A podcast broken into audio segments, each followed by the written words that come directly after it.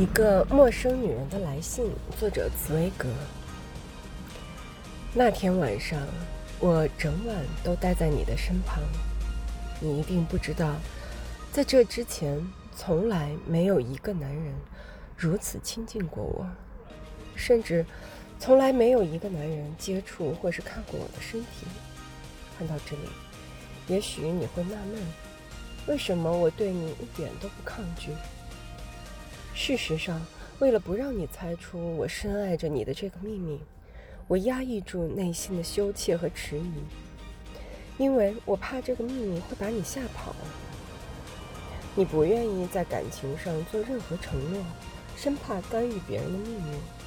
你只喜欢游戏人生，无牵无挂的过日子。你宁愿向全世界的人挥霍你的感情，也不愿意做出任何牺牲。亲爱的，如果我现在告诉你，当我委身于你的时候，我还是个处女，我请求你千万不要误解我。我并不是在责怪你，从头到尾，你都没有勾引、欺骗过我，或是强迫我，是我自己硬要走到你面前，投身到你的怀里，强迫自己跳进这个不幸的命运中。哦，不会的。我永远永远都不会责怪你，我反而会感激你。这一夜对我来说是多么的多姿多彩。我在黑暗中睁开眼睛，觉得四周闪烁着幸福的光芒，因为你就躺在我身边。我宛如置身在天堂，就算身边有星星在闪耀，我也不会觉得奇怪。亲爱的，我从来没有后悔过。从来没有因为这个时刻而后悔过。我只知道，当你熟睡时，当我听见你的呼吸时，当我触摸到你的身体时，我感觉自己和你是多么亲近。在黑暗中，我不禁喜极而泣。第二天一早，我急着要走，因为我必须到店里去上班，而且。我想在你的仆人进来以前离开，我不想让他看见我。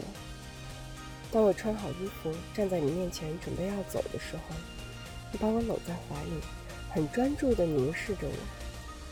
难道你隐约在遥远的回忆中想起了什么，或者你只是觉得我当时看起来是那么的快乐，那么的美丽动人呢？然后你吻了我一下。我轻轻地从你的怀抱中挣脱出来，准备离开。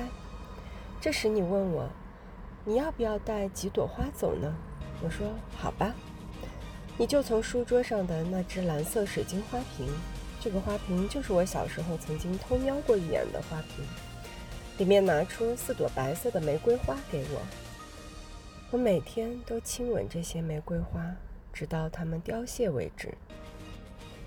我们已在前一天晚上约好第二天再碰面。那天晚上我准时赴约，又一起度过了美好的夜晚。第三天晚上你也是陪着我，然后你告诉我你要出远门了。哦，从童年时代起我就恨死了你的旅行。你答应我，只要一回到维也纳，马上就会和我联络。我给了你一个邮局信箱的地址，因为。